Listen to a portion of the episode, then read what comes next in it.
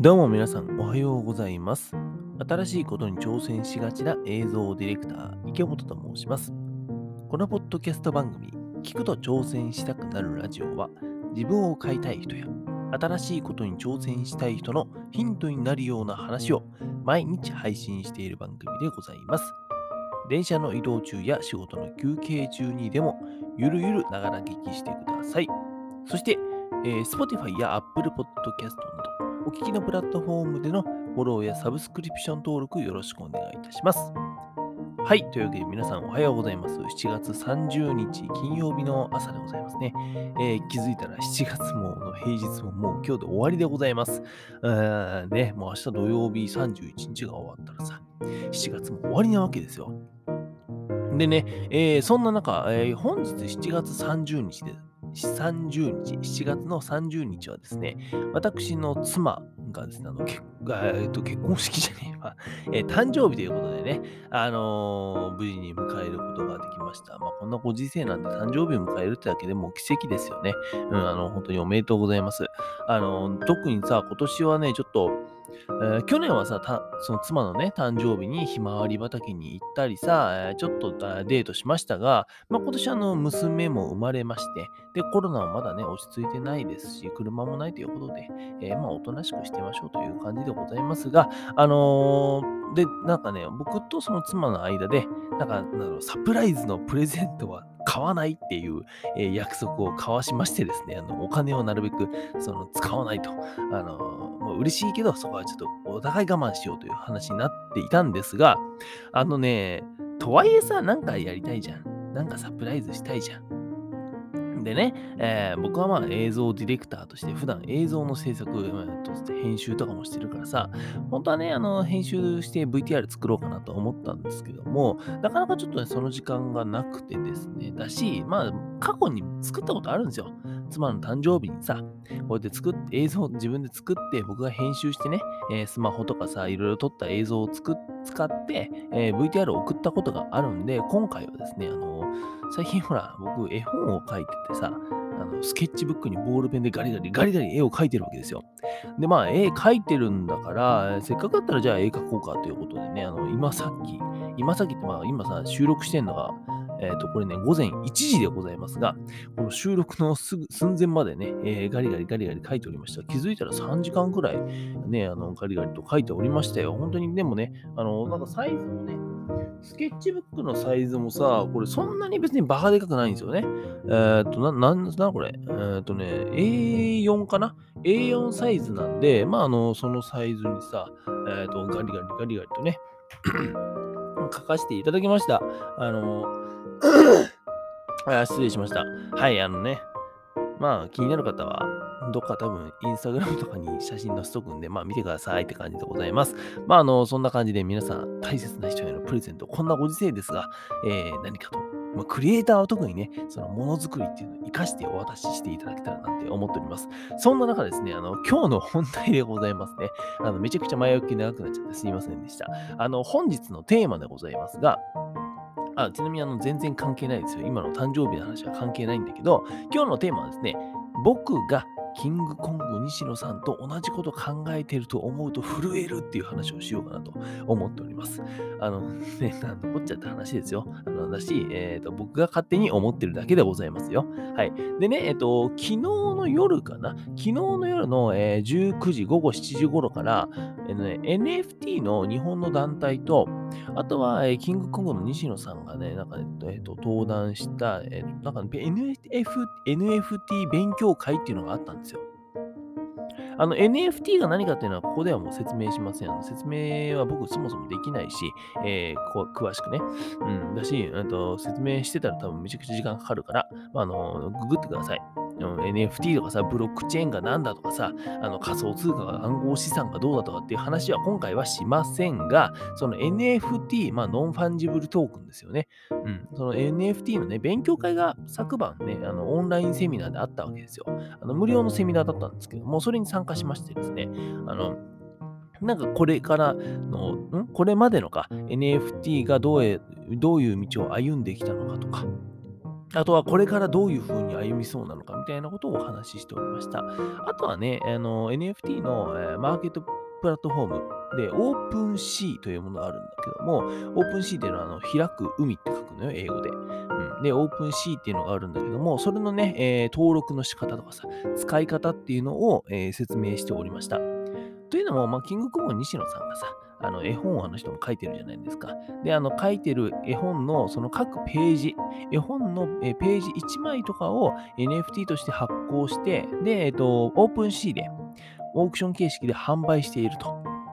いうことがあったんで、まずそこでね、えーとまあ、西野さん自身も自分の絵を買ってもらうというために、その使い方だったりとかを説明するっていう、まあえー、オンラインセミナーだったのかななんて思っておりますが、まあ、めちゃくちゃ楽しかったです。僕はあの勉強になりましたし、えーと、すごい面白い話を聞いてあ、ありがてえななんて思っておりました。なんかいろいろ発想も膨らんだしね。でね、えー、そこで西野さんっていうのが、まあ、あの NFT を最近さ、すごいご就寝でございますが、あの方も、ね、え、と、まあ、そこで聞いたのが、例えばさ、西野さんが NFT をその OpenSea、ね、 OpenSeaっていうプラットフォームをその NFT のね、えっ、ー、と、何？えっ、と、出品する場所として使っているだとかさ、あとは絵本の各ページを、先ほど言った通りですよ。絵本の各ページにオーナーをつけて、それを、えー、オークションに販売するとか。で、そのオークションで、えー、買って、一番高い値で買ってくれた人がそのページのオーナーになりますよとか。あとは、その絵本の中のね、えーと、絵本に出てくるお店の看板を販売する。要するに、そのお店の看板を買った人っていうのは、自分がもし何か、えー、事業をやっていれば、その名前を入れることができたりとかするわけですよ。みたいなことをね、えー、話していたんですよ。なんか、えー、NFT ってこういう風に使ったら面白いよねとか、えっ、と、今までこういう風なことをやってきたんだけど、みたいな話をしてたのよ。ただ、えっと、僕はですね、この西野さんが、まあ、昨日のね、勉強会で話してた内容は一切知らなかったんですが、知らなかったんだけど、あのね、やっぱ同じことをしてたわけですよ。うん。例えばさ、僕はあの NFT っていうものを、とまあ、いろんなところでさ、聞いてたから、なんじゃろうなと思って調べてみたら、いろんなプラットフォームが出てき。うん、いろんなね、えーと、NFT っていうのが、こう、マーケットでさ、出品されて、それをみんなが売買していると。えー、いろいろプラットフォームある。あ、日本にもプラットフォームがあるんだな。もうすでにあるのもあれば、えー、これから出てくるのもある。ただ僕はですね、えっと、どっちかというと、海外のプラットフォームの方が、今まだそのマーケットはでかいんじゃないかなと思って、もうね、この昨日西野さんの話を聞く前から、このオープンシーっていうプラットフォームを登録してたんですよ。うん、登録して、えー、実際に使って、僕自身も 絵本のね、えー、中に出てくるキャラクターのイラストがあるんだけど、それを NFT として出品してたんですね。だからもう使い方なんていうのは僕はもう知ってたわけですよ。で、もっと言うと、さっき言った通りさ、西野さんが各絵本のね、各ページにオーナーをつけてオークションに出すっていうふうにお話ししましたが、それもね、えっ、ー、と、全く同じことをやろうとしてたんですよ。というのも僕もあの絵本を書こうとしているので、その、まあ、西野さんも書いてるしさ、めちゃくちゃ売れてるんだけども、で、僕なんかまだ一冊も作ってないからさ、そこはあの、運命の差がございますが、えー、こと NFT のことで言えば、僕もね、えっ、ー、と、全く同じことをやっていて、えーと何？これからさ、各ページを書いていくわけだけども、それを出していく。で、その前の段階として、えー、イラストを描いて、まあ、ちゃんと時間かけてね、時間かけてさ、イラスト描いて、それをね、出品していたわけですよ。うん。とかさ、あとあの、何？ね、絵本の中にお店の看板を販売するとかっていう意味で言うと、あのね、これも全く僕知らなかったんだけど、僕が最近描いたイラストに、一個ね、あの、街の、街の風景の中に僕が描きたいキャラクターをこう紛ら紛れさせて、えー、一枚のイラストとして完成させたんですね。で、その街の風景の中で一個看板をね、僕白抜きにしたんですよ。っていうのは、そこに、えー、いろんな広告を打てるなと思って、えー、例えば僕がさ、動画サービスの何かこれから展開していくんだったら、その動画サービスの、えー、動画広告とかをそこにはめ込めば、なんかイラストの中に1個だけ動画が動いてるみたいな、ちょっと面白い、えー、1個コンテンツができるんじゃないかななんて思って、えー、作ったりしてたんですが、全くそれも同じ同じようなことを、え言っておりました。なんかそうやって考えると、となんだろうな。まあもちろんね、西野さんが、えー昨日さ、そこの勉強会で喋ってたことなんて、あの人が考えてるごく一部の、わずか一部のことだけだと思うんだけども、それでもやっぱ同じことを、ああいう人たちと同じことを考えてるっていうのは、めちゃくちゃ嬉しいなと思ったし、うんと、まあ割とこの NFT っていうのは最近さ、こう、今度今年の1月とかにガーンとワードが、そのね、NFT って言葉が出てきて、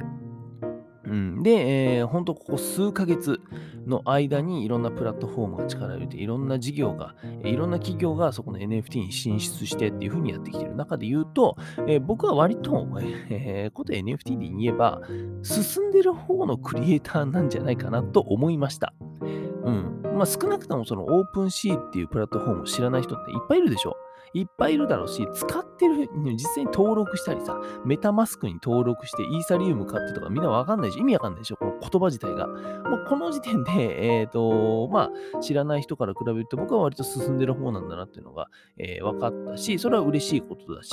あの、まあ、挑戦、このラジオの名前にもありますが、いろいろ挑戦している甲斐があるなぁなんて思いました。なんでね、あの、これからも別に西野さんを追いかけるというわけじゃございませんが、うん、まあ、いろいろなことに挑挑戦していって、この NFT もね、あの、なんのこっちゃって思わずに、もうとにかくやってみよう。何でも一回やってみようということでね、えー先がありそうなものにはすぐ飛びついていこうかななんて思っております。えー今日はですね、僕がキングコング西野さんと同じこと考えていると思うと震えるというお話をさせていただきました。えーと、別に先ほども言いましたが、えー僕が勝手に思ってるだけでございます。はい、こちら、ポッドキャスト、聞くと挑戦したくなるラジオは、Spotify や Apple Podcast、Amazon Music などの各プラットフォームで毎日配信しています。プロフィールや概要欄から飛べますので、ぜひ明日も聞きに来てください。それでは皆さん、本日も一日新しくて面白いことを始めていきましょう。映像ディレクターの池本がお送りしました。バイバイ。